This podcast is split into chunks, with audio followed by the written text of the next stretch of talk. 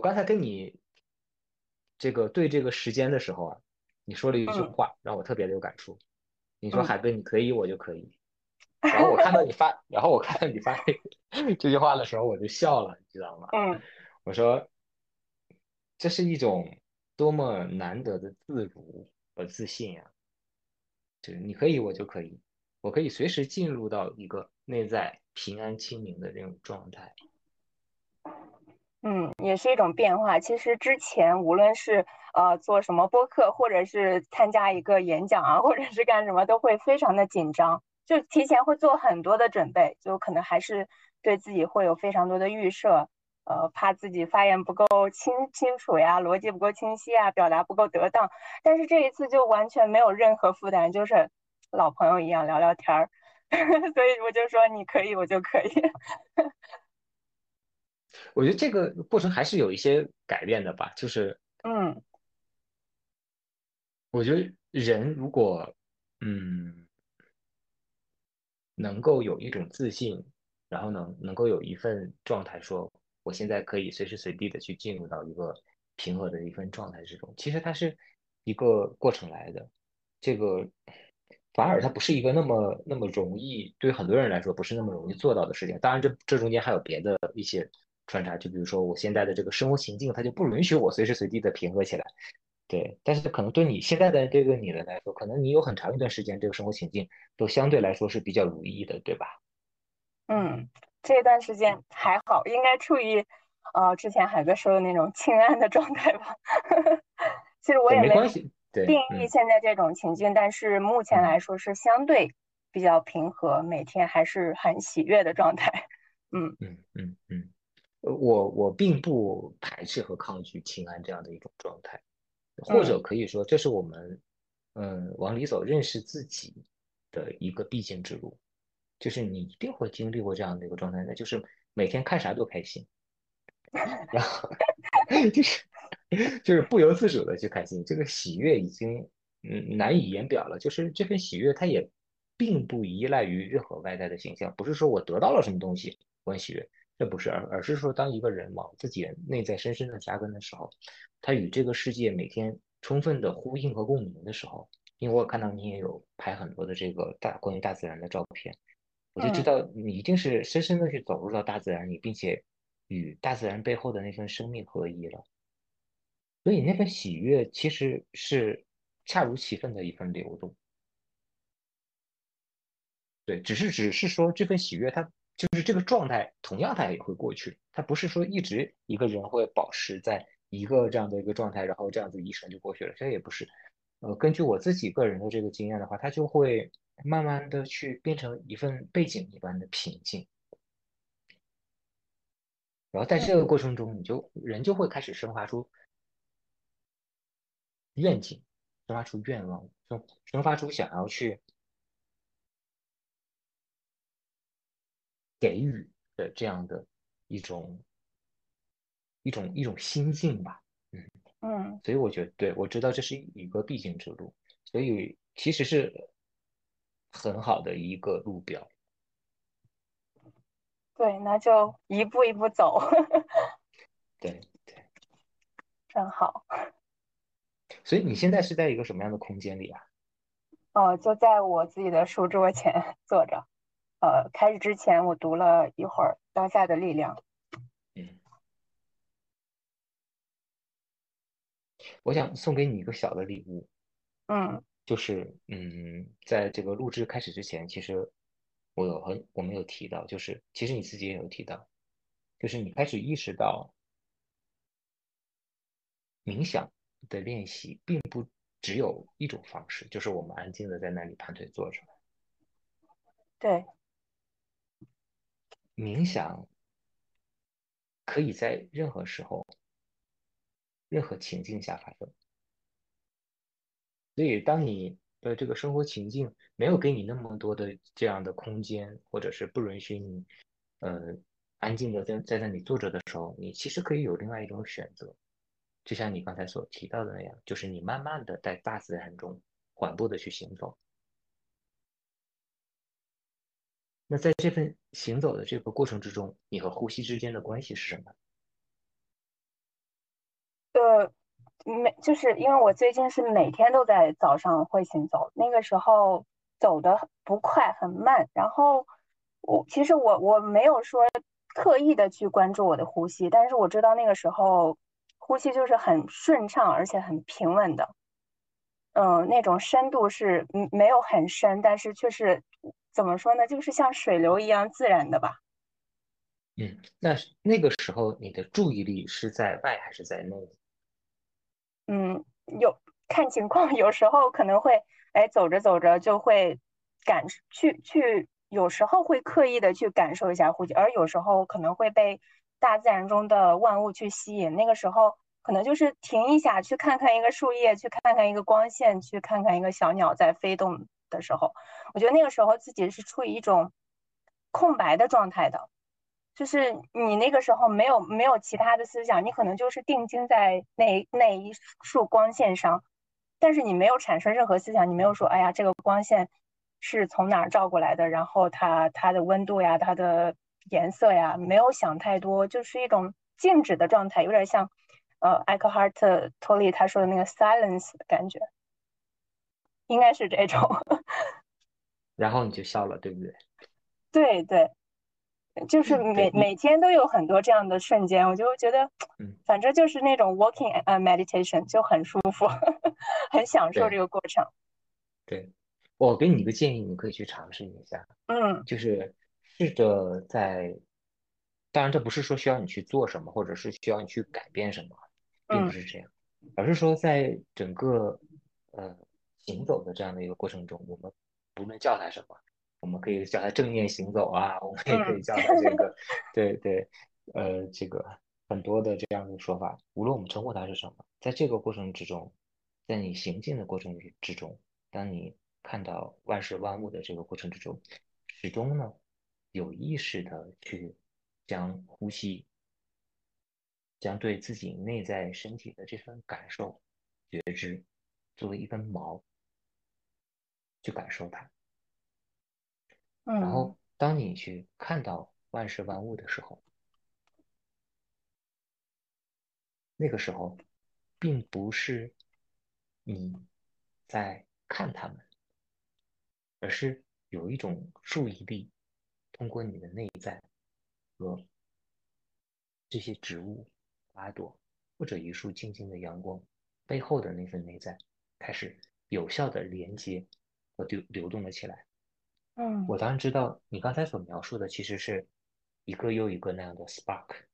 嗯，一个又一个的，就是对一个又一个的，就是你和他们的这样的一份连接，就是他一次又一次的，就是在啪啪啪啪啪在那样子在在提醒你说看我在这里，然后你看过去。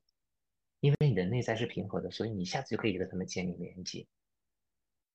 而我想邀请你去试着练习，试着去感受，试着去搭建一座桥梁，就是时刻觉知自己内在的这份感受，通过呼吸也好，通过观察自己的内在身体也好，通过持续的去保持这份觉知也好，这样会带来什么？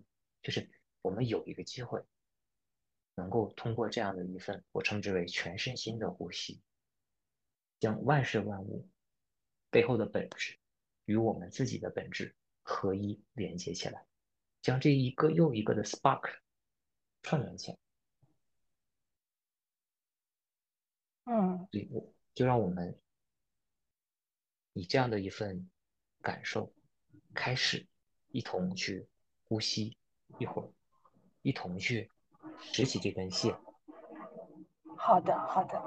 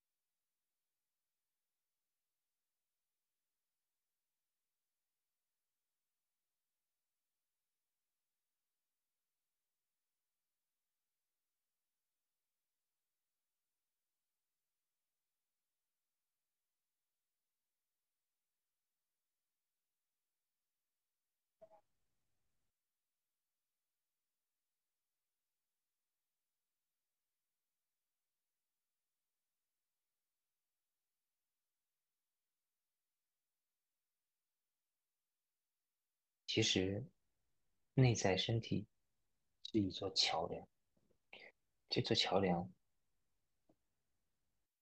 的一端是我们内在的深度，是我们整个身体的每一个位置。向外，它其实也是一座桥梁，可以去连接我们和朋友，我们和家人，我们和爱人，乃至我们和天地万物。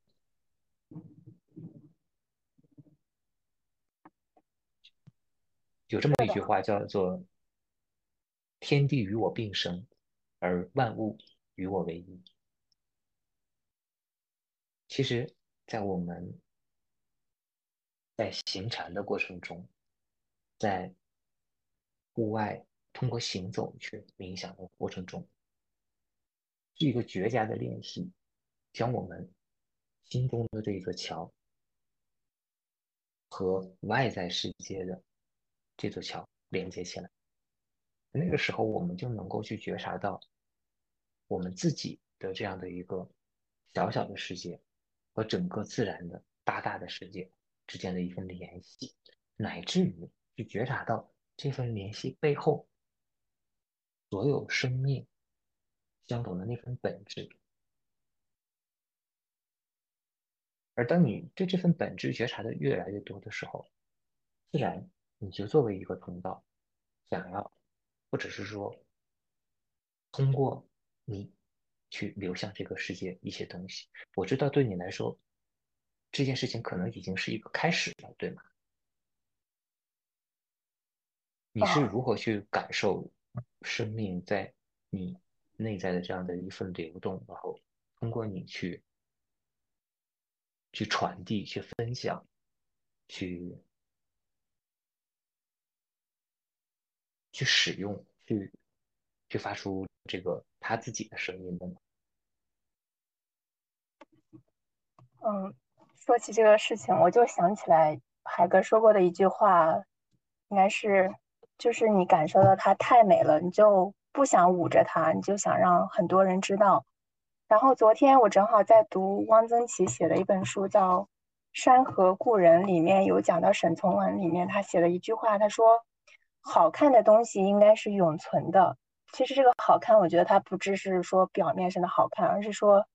那些真正的关乎生命的，或者是人性美的一些东西，它就应该是永存的。无论它有没有暂时被遮蔽，或者是说没有被别人看到，没有被别人理解，但是它是存在的。就像，嗯，一个烛火一样，它可能被吹灭了，但是它还会再续上的。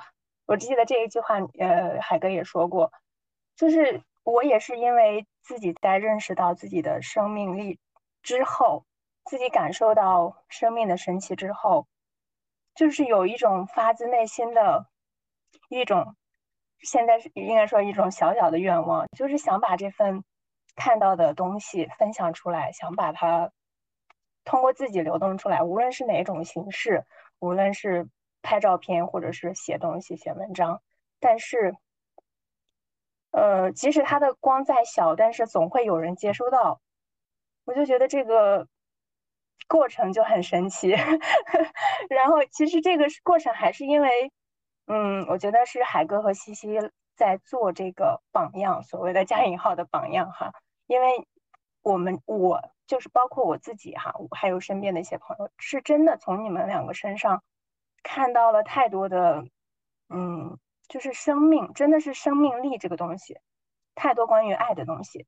可能现在这个社会就是变得相对的浮躁，而且黑白不分呐，就有时候会让人觉得很没有信心。但是你知道，有一片天地它是清净的，是干净的。就是看到你们无论分享的是关于生命的体悟呀，还是关于养育啊，还是。嗯，西西在做的健笔情书，以及海哥做的读书会，我觉得这些形式不重要，但是它确实是你们在用自己的方式去表达你们对生命的理解和对爱的理解。然后我也是可能被你们的光照亮了。所以说，从一七年开始吧，我们认识这么久，就是一点一点的被照亮，然后自己可能慢慢的也是有了一点点光，有了一点点热，就想去把它表现出来，去传递给别人。所以这个过程就说起来还是很感动的，就是嗯，我现在语言也无法形容，但是就真的。嗯，就觉得这样真好，我们就一起这样子去做，一起也不是说做这个过程，而是说你就只是成为你自己，你你就是做做好自己，有些东西它会自然而然的流露流露出来的。嗯，我是这个感受。我我我其实是同意的，就是嗯，但对于我来说。其实你这束光一直都是这样的，就是你这盏灯从来没有熄过，又或者是说，我们每个人心中的这个光明都存在着，只是说遮蔽太多了。对，其实你刚才对，你刚才提到一个词就是生命力，就是我也有反问自己说，哎，那明艳提到的这个生命力它从何而来？哎，其实这个生命力真的不就不是说是我能够显化出来，或者是说我有巨大的这个生命，这个这个所谓的这个生命力，或者说这个生命的这个能量，它和我的本质上有一定的关系，但是它和我的意识状态其实并没有太大的关系。因为于我而言，我自己个人的一个感受是什么？就是在去除遮蔽的这个过程之中，它实际上是一个是一个归还生命能量的过程，因为我们。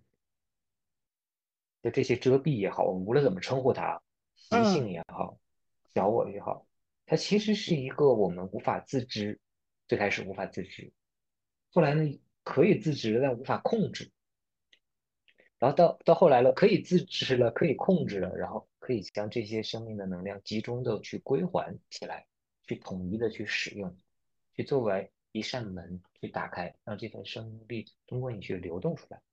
有的时候，这个是因为这个生命它是有很多面，有的时候呢，它是安静的一面，就像我们坐在大自然中，如果你去除了自己内心深处的遮蔽，你不再去评判周边的这个事物，也不再心生恐惧，你就自然的能够感受到这份生命去转化为一份背景一般的宁静，因为地得一宁，当你去跟自然交互的时候，你。感受到的一定是和大地一般的这样的宁静与静默，不是吗？嗯。然而，当这份生命力它变成另外一个，来到另外一个场景，我和好朋友开始一起沟通了，它又转变成了什么呢？它又转变成一份背景湾的喜悦，去倾听，去倾诉。当我遇到这个世界上那么多可爱的生命，那么多可爱的这个人的时候，我的这份生命力自然就变成了爱，从这份通道中去流动出来。所以，这份生命力究竟由何而来呢？其实，它就是我们生命的本质的那样的一份能量，它与我相关，但与又与我无关，因为我无法去干涉这份生命的能量去做出。怎样的转变？但是我能够保证一件事情，唯一的一件事情，对我们所有人来说，我自己个人的观点是这样，就是对我的意识状态负责。只有只有这样，我的大门才是打开的。对，就是这个东西，还是就是说，它是生命力，它。可能我们来到这个世界，或者是没来之前就已经存在的，但是因为我们有太多的杂念，也就是所谓的无意识、无名的状态，把它遮蔽了。但是，就像海哥说的，我我们只要对自己的意识负状态负责的话，它就可以开门。无论刚开始是开了一道缝，还是后面的慢慢慢慢的敞开，一致完全的敞开，还是意识程度的问题。对，就是。重要的不是说通过你这个通道流露出什么样的愿景，做成了什么样的事业，改变了多少人的一生，这都不重要。也呃，它流动出来的是定境，是喜悦，是爱，是平安，是智慧，是光明，这一切也都不重要。重要的就是，或者说唯一重要的就是打开。嗯，有的时候，对我我记得看那个詹詹不是呃禅者的初心，他说就是人就是一片活动门，就很多时候活动的门就是就是有点像我们在那个农家的时候，你看到那个门，它就是你懂我的意思吧？我懂。对，活动的门好奇好神奇啊！这个比喻，嗯，对，就是重要的是推开这扇门。很多时候我们人就是把自己的心门去关上了。而而说回生命的能量，每个人不会有一个人的生命比另外一个人的生命能量更多，只会有一个人的门，随着它不断的去打开这扇门，通过它流动出来的能量，会觉得就是这个门会越来越大。我其实我所以我就很能够理解你刚才所描述的那个状态。你就说哦，那好，我现在日常拍拍照，然后我发发我自己个人的这个呃感受，然后我去影响我身边的一些朋友，然后。我觉得这样就很好，非常开心，的确是这样。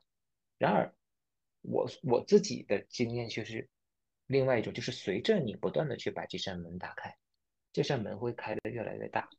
以前通过你流动出来的这样的一份能量，是涓涓的溪水，渐渐的，它就会变成大江大河。哇！值得 想想，但我知道它也会到的，这个这一天会有的。它一定会在当下来，就只对，只是说对重要的，所以永远永远就只是一件事情，打开这扇门。嗯，那云燕，你你在自己过去的一段时间里，因为我我有印象，我们可能有一段时间没有这样子去沟通了。在这样的一段一段时间里，你的这扇门。是一直打开的吗？它在你一天的这个时间里面打开的比例是多少呢？嗯，我觉得是是打开的，但是可能就是打开了一小 小一个小缝，就偶尔开了一个小缝，偶尔半开，偶尔全开，是这种状态。就是我觉得有点和那个生命的状态有点关系。有时候可能就是你忽然觉得啊，完全打开，你就门好，我家大门常打开。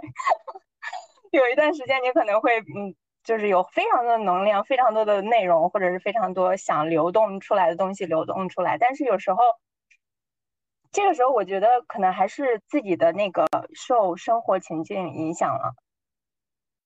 对，但是我们知道这个生活情境它其实就是一个心理上的时间，还是沉溺于过去，或者是对未来是有担忧的。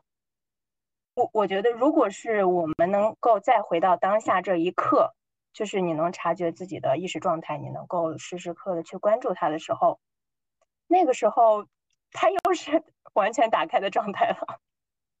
对，呃，我想，我想提示你的一点就是，你将自己的门打开，并不一定会有能量流动出来，就是说。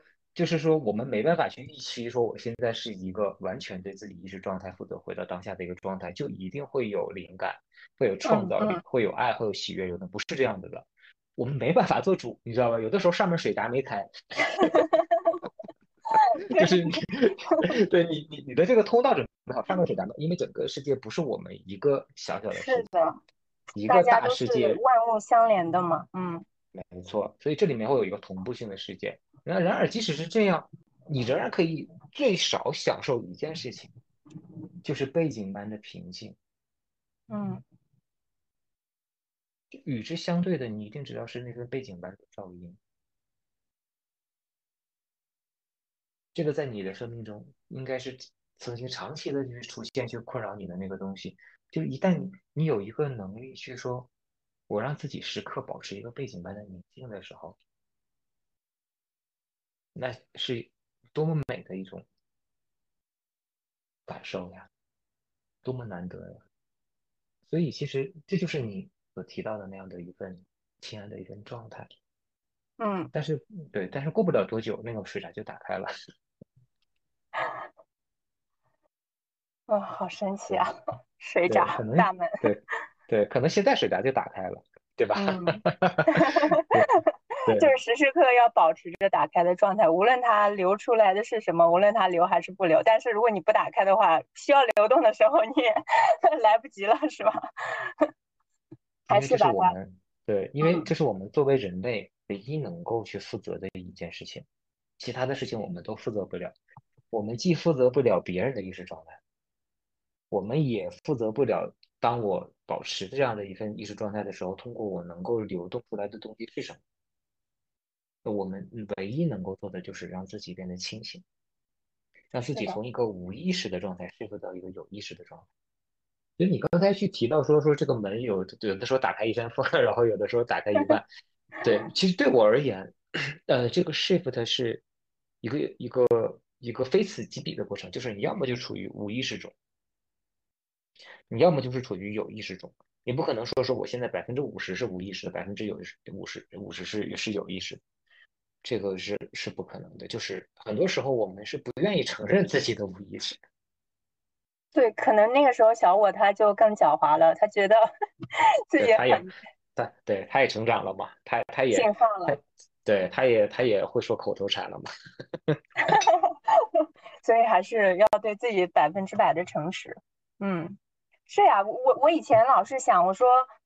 呃，可能这个状，这也是我有有点疑惑的点。为什么有时候能够做到有意识，能够察觉到当下自己的状态，而有时候却做不到？其实它就是有和无的过，有和无两个不同的状态。但是很多时候，为什么你明明察觉到了，你做，嗯，你做不到？比如说，你觉得当下，你你的内在是很混乱的，你想发火，你想，嗯，对身边的人。啊，攻给给他给他攻击的力量啊各方面，你当时意识到了，但是为什么你不会去控制自己，或者是说去，嗯，让自己平静呢？那个时候的意识是假的意识吗？还是说他还没有过渡到 呃转化的一个状态？还是说你只是觉得自己有意识了，但是并没有，其实潜意识中还是一个无意识的？我描述的清。清晰吗？非常非常清晰，呃，这是一个很好的一个一个问题。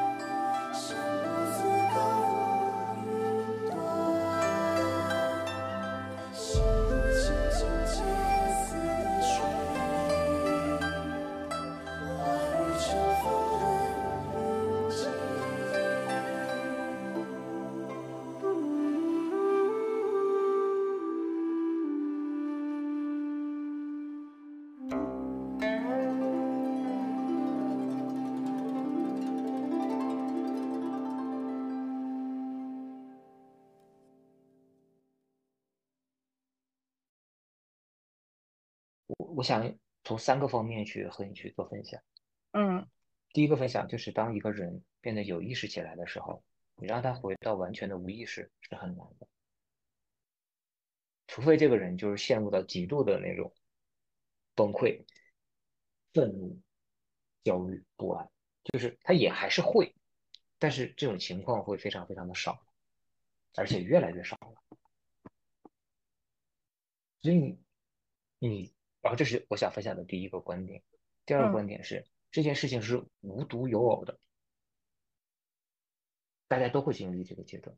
甚至对于我来说，我也要很诚实的去和你说，我不是每一天每一个时刻都身处于完全的有意识的状态当中，因为我们每一个人，包括我自己。都有自己的生活情境要去面对，都有自己的功课要去休息，不会存在这样的一种状态状态，就是说我现在已经觉醒了，就觉醒已经是我的一个一个一个光环了，是我一个标签了，而是我一个就是我我已经觉醒过了，所以我就不再去无意识了，不会是这样子的。觉醒是一种时刻。与当下连接的状态，只不过这个状态对于我们在这个无人之地上的大部分的人来说，它是点状的，不是线状的。嗯，点状。所以，我想，我想和你分享的这个第三个观点就是：问题出在哪里？其实就是我最开始想要分享给你的那个一份。对于自己身心的观察的呼吸的觉知，因为我们自己的内在没有一根毛，就是你会发现你的注意力啊，它是它是在游走的，你懂我的意思吗？如果你有百分之百的注意力，这百分之百的注意力一会儿被你放在外面，一会儿被你放在里面，然后其实你看似你是可以去调用它，可以去通过一些方式，通过冥想，通过怎样的方式去去回归到，但实际上这个百分之百的注意力其实就一直是。像一一艘船不停的在晃，在一个海里面晃来晃去，稍不小心这个船就翻掉了，因为它没有，因为它没有扎一根毛到自己的内心深处去。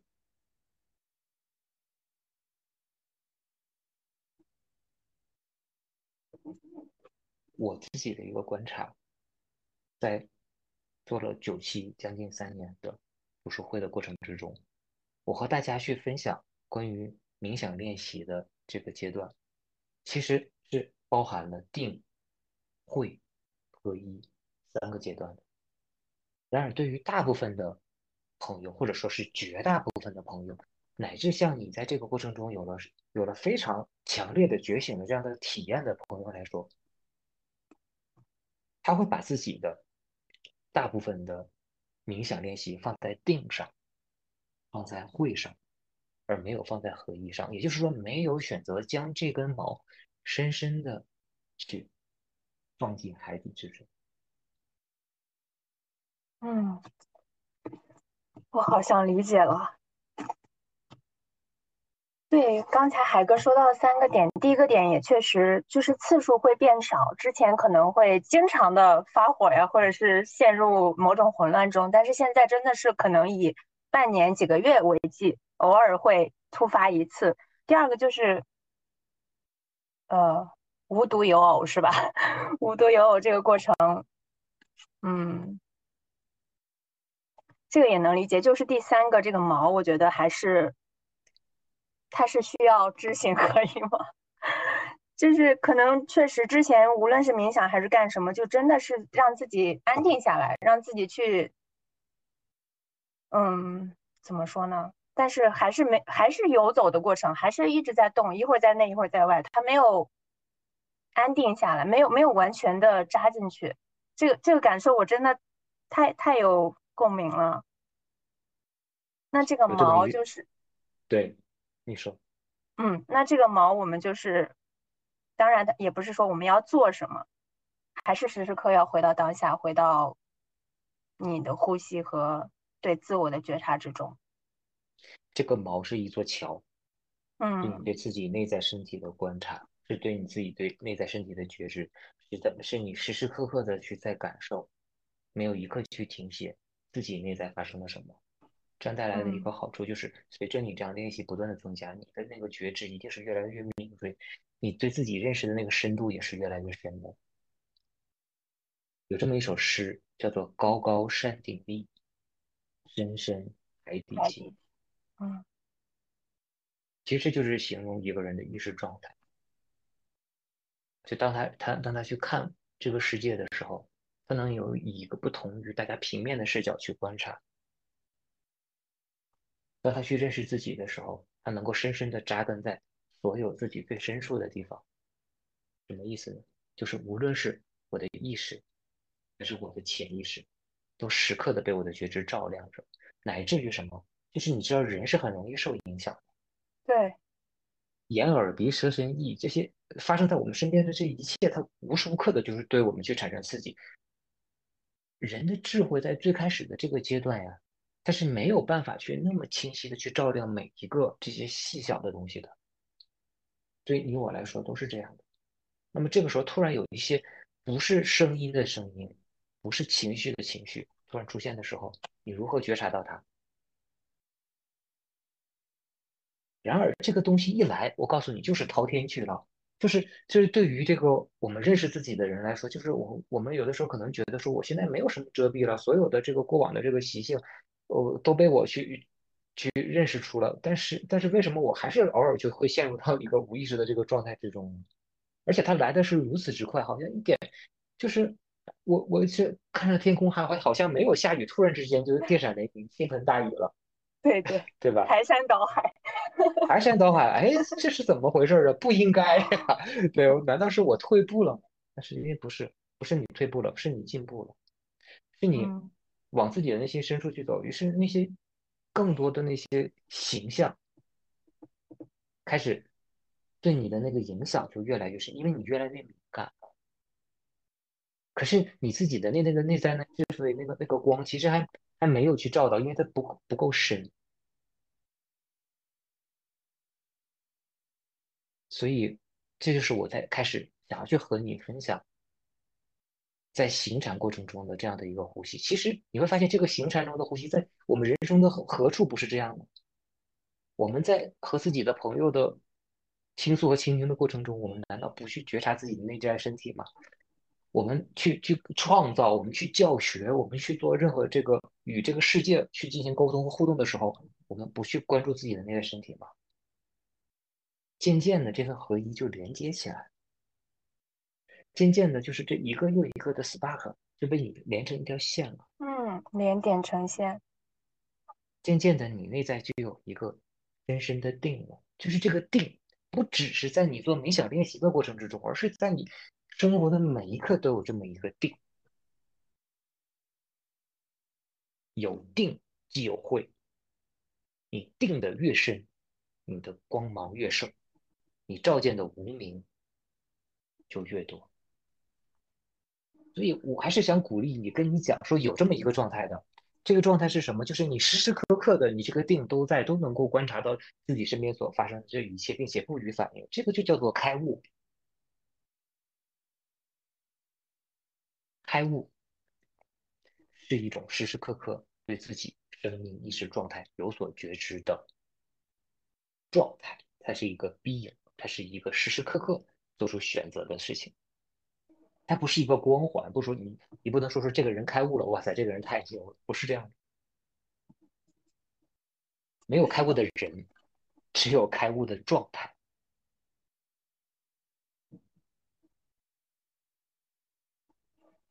所以我觉得我们我们都是这样的一群行走在无人之地当中的人，就是片时片刻的这样的喜悦和和宁静和平安是很美好的，但是我们。真的这些问题不困扰你吗？我相信一定困扰你的里面。嗯，前一阵就刚发生过，刚爆发过。我就在想，哎，我说为什么又出现这种状态？虽然它已经很久没出现，但是偶尔出现的时候，你还会觉得，难道之前那些都白费了吗？当然，你知道它不是白费，但是你还是无法做到。可能，可能我们之前理解的开悟，就是他那个英文不是 enlightenment 吗？可能就觉得当时被点亮了，其实他需要的是恒久点亮的状态，所以就是对应了海哥说的这个毛，就是要深深的扎根。啊，又又学到很很很深的一课。其实这一切你也都早都知道，但是不一样，你可能只知道那个道理或者是文字，但你深入的了解，或者说以后你真正的去在必应的时候，就完全就不一样了。对我，其实我觉得这个其实是我们做这场对谈的一个意义。这个意义是在什么地方？因为我们两个人彼此的深度不同，我们就像两个烛光一样，我们可能我们的亮度不同，但我们本身都是光，嗯，质地并没有不同。然而，当我们聚在一起的时候，难道不是更加明亮了吗？是的，一定是这样的。然后，当我们去我们又分开的时候，又回到各自的生活中的时候，你会难道会觉得它暗了吗？不是的，它一定又亮了一分。嗯，乃至于我们一同创造的一同点亮的这样的一份空间，它通过一个音频的形式留在这里，未来有缘得以进入到这个空间的人，他难道不会被点亮？也肯定会的，对对，我把这个提示给你，因为我觉得这可能是对你接下来要走的路一个很好的一个提示。嗯，人都是这样的，就是你自己亮了，你一定会去点亮别人；你自己都不亮，你又如何去点亮别人？是的，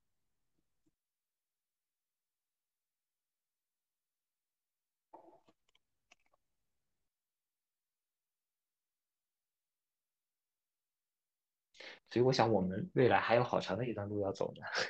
嗯，感觉刚刚开始，一切都刚刚开始。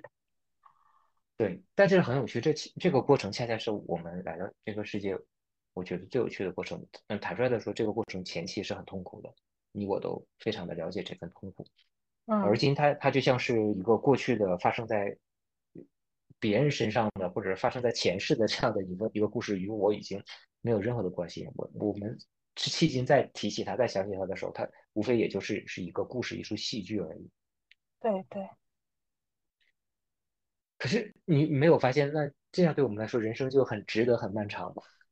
就是就是我们我们经过了好几世呢，我们我们经历了那个懵懂的那一世，我们又经历了这个觉醒的这一世，然后我们又要接下来要去经历你也不知道是什么的一世，充满更多惊喜和未知的一清世。清醒的梦。嗯，清醒的梦。是的，就是就是很多梦境吧，应该是。但是，你是清醒的，对对对哦，好好有趣啊，所以对，很重要期待。的对嗯，对重要的还是清醒，重要的还是这个内在目的。对，所以你清醒了以后，你走入一个又一个游戏或者是梦境的时候，你就不会，你可能就是观察它，去感受它，在里面体验，去享受它，但是你不会再被它给迷惑了。我是这种感觉，可能以前。其实无论我们现在所说以大家都说的什么容貌焦虑啊，或者是这个学业压力啊，以及现在的鸡娃鸡娃焦虑，它都是一种，我觉得也是一个又一个的游戏场，一个又一个的梦境吧。如果你不清没法清醒的看的时候，你就会在其中一直在那里斡旋，你就没法出来，你就会很痛苦。但如果你看清了它是什么，你也会对它感到新奇，你也会去体验，充分的体验，但是。你不会再被它给控制了，这就是 挺有趣的事情。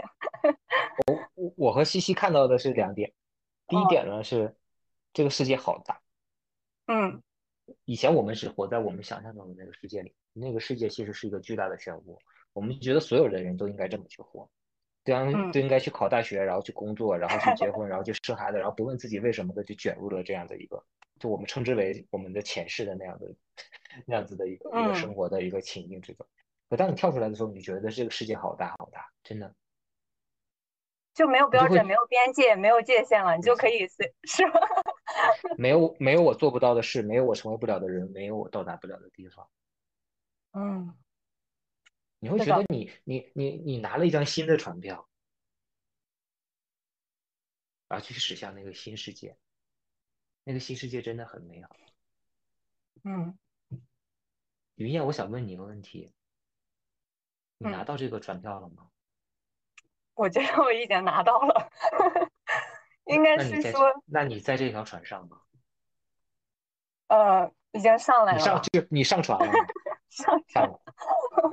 对我，我现在过的生活，我觉得已经和以前完全不一样了。就是我，我应该是二零二零年年底开始读的新世界吧，也是那个时候，就以前的故事就不说了。那个时候慢慢的认识自己，我我应该说是从前前年还是去年开始，完全的就是慢慢的有了去拿船票的这个能力，拿到了以后，从去年开始应该是已经登上船了。现在过的生活应该就是完全和以前不一样。我相信你已经也看到了这个大大的世界。对对，它就真的不一样。你以前就有太多的限制和标准，你觉得只能是这就有点像那个八角笼中，只能在这里面动。你稍微动一下，你就会碰壁，你就会流血，你就会受伤，你就会有很多的痛苦。但是当你把这个笼子给打破的时候，那就完全不一样了。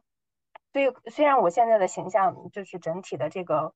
物理空间或者是什么没有太大的变化，但是心境上还有这个，嗯，不能说思维，就是心境上完全不一样。就是你看待每天的生活的状态，你活着的状态，还有你整个内心的状态，就 完全不一样。所以我觉得这就是一个新世界吧。是的，但是这条船上 的路途上还有风雨，这就是我想分享分享的第二点，对对对，还有风雨。为什么这么说呢？是因为，嗯，随着我们去探索这个世界，我们进入到一个又一个全新的这个生活场景中，但过往的超出我们记忆之外的那些碎片化的思想和碎片化的情绪能量，它还在我们的身体里。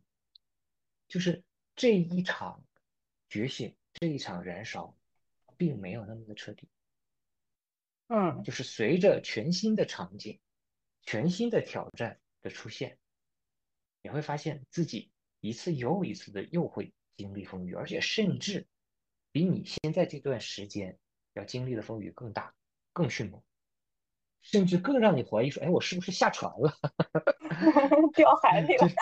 对，掉海里了。对，所以这就是我我想去跟你去分享的。但是这是回过头来就是。你却不会因为这样的事情的发生而丧失一个信心，因为你你毕竟知道自己已经从那样的一个阶段过来了，你知道这一切都会过去，你知道这是你的一堂课，你知道一定生活是想通过这个去为你揭示些什么。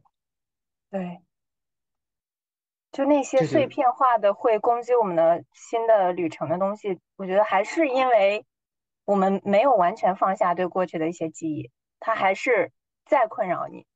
你有时候只是把它给忽略了，是这样吗？你就是它会变换形象，是不是会变换形象去考验你？嗯，我觉得有一种可能，不排除这样的可能是这样的，但是更多这个可能，你知道，就是在我们的荣格有一个冰山理论，就是在我们的这个潜意识下面还有人类的共业，然后还有一个巨大的海床，它是海床理论嘛？就是我我现在就不是。不想和你去说我们是不是要认同于这个理论，因为这个认同没有任何的意义，有的只是说我们在日常的这种认识自己的过程中，去切身的去感受这些碎片化的能量和碎片化的信息，呃，他们有可能是来自于我们没有记忆的那样的一段时间，比如说从我们出生一直到我们有记忆这个期间。举个例子，你可能是现在能想起最远的事情，应该是在自己的小学吧，或者是幼儿园。对，那那在此对在在在此之前的那些年，你就没有记忆吗？不是的，你的记忆是很碎片的。你难道你不会感受到情绪吗？不会的，你的情绪也是很碎片的。这些东西它并不藏在你的显性记忆之中，它藏在你的隐性记忆之中，它藏在你的内心之中，它没有被完全的这个消化掉，这是一部分。然后还有是不会不会还有更多的这部分，甚至是可以追溯到更久远的，追溯到每一个人都会有的那样的一份心态呢？我觉得也很有可能。然而，即使这些东西发生了，它其实无非又是一面镜子，去去帮助我们去认识自己。你仍然有一份信心，知道当我认识到这一切的源头的时候，当我破解了这份无名的时候，我其实又向自己的内心深处又走了一步，我这扇光又亮了一些。是的，所以我想既然你已经上了这艘船，那 这个这个旅途的中的风景都会发生的。嗯，就不害怕了，但是不害怕了。嗯，重要的永远重要的永远是推开那扇门，重要的永远是扎下那根毛，将那些一个又一个的 spark 连接起来，就是你就会发现，就当你。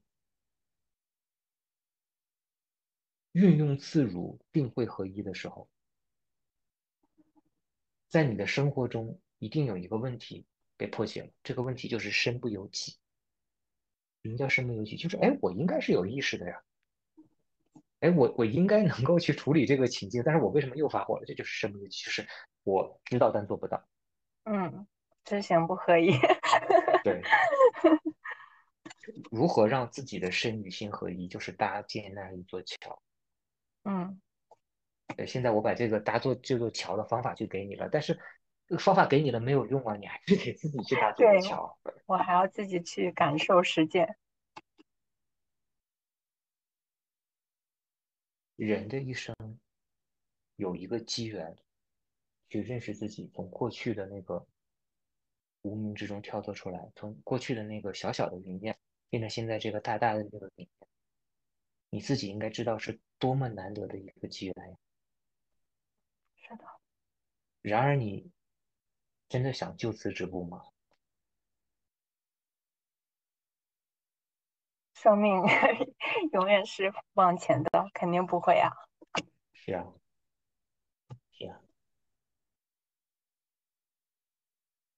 这个世界很大的，嗯，有很多很美很美的风景。有一种风景是，当你点亮了自己之后，你会发现这个世界真的好美。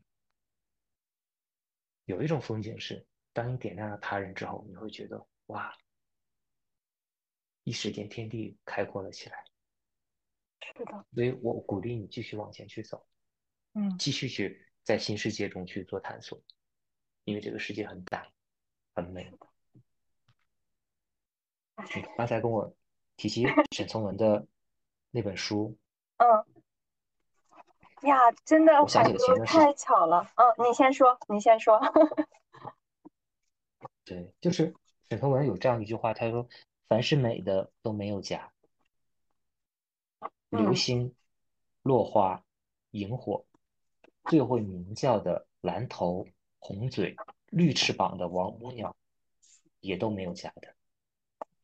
谁见过人？”这样的凤凰呢？谁能护住月光呢？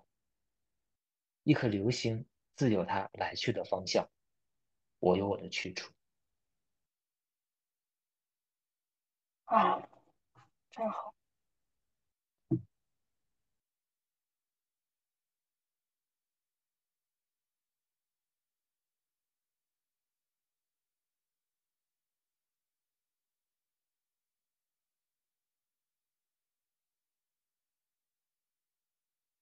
如果在你的生活情境中还有着怎样的束缚，让你觉得自己无法完完全全去推开这扇门，当下此刻正是最好的时机去观察到它，去剪断它，去卸掉它。没有人能够去禁锢住你展翅飞翔，没有人能够。去束缚住你的那个内在的光。当你亮了起来，这个世界都会为你鼓掌。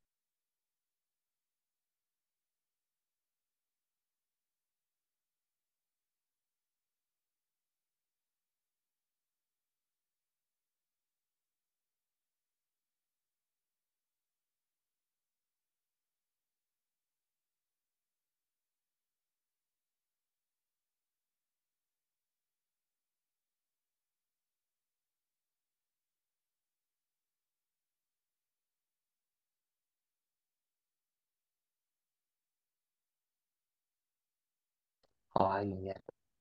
那我想我们今天就聊到这里。你还有什么样的问题，或者有什么想和我们继续聊一聊的吗？没没有问题，但是我我想顺着海哥刚才说的那个，嗯，天地间的大美或者是大愿，就是昨天也不知道为什么，就是读到了，也是因为读到了这本书，沈从就汪曾祺写沈从文的，我读到这一段话真的特别感动，眼眼泪都流出来，但是我现在特别想读出来分享给大家，我我觉得里面有我的愿望。也是我未来会会一步一步去实现的一个愿望。太好了。嗯，那我现在来读一下吧。嗯。好，这是这是一部分，呃，沈先生也沈从文先生写给张兆和他他的信。三三，我因为天气太好了一点，故站在船后舱看了许久水。我心中忽然好像彻悟了一些，同时又好像从这条河中得到了许多智慧。三三的的确确得到了许多智慧，不是知识。我轻轻地叹息了好些次。山头夕阳极感动我，水底各色原石也极感动我。我心中似乎毫无什么渣子，透明烛照，对河水。对夕阳，对拉船人同船，皆那么爱着，十分温暖的爱着。我看到小小渔船，载了它的黑色鸬鹚向下流缓缓划去，看到石滩上拉船人的姿势，我皆异常感动，且异常爱他们。三三，我不知为什么，我感动的很，我希望活得长一点。同时把生活完全发展到我自己的这份工作上来，我会用自己的力量为所谓人生解释的比任何人皆庄严些与透露些。三三，我看久了水，从水里的石头得到一点平时好像不能得到的东西。对于人生，对于爱憎，仿佛全然与人不同了。我觉得惆怅的很。我总是看得太远太深，对于我自己便成为受难者了。这时节我软弱的很，因为我爱了世界，爱了人类。三三，倘若我们这时正是两人同在一处，你瞧我眼睛湿到什么样子？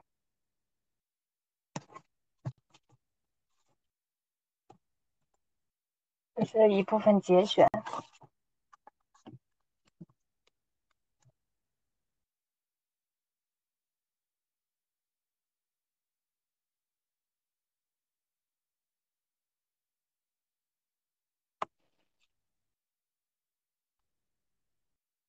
真是条很美的河流啊，嗯，很像悉达多所看到的那个河流。是的。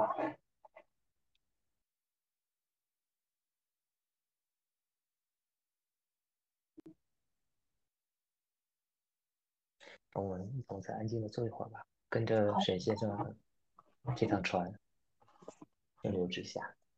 嗯。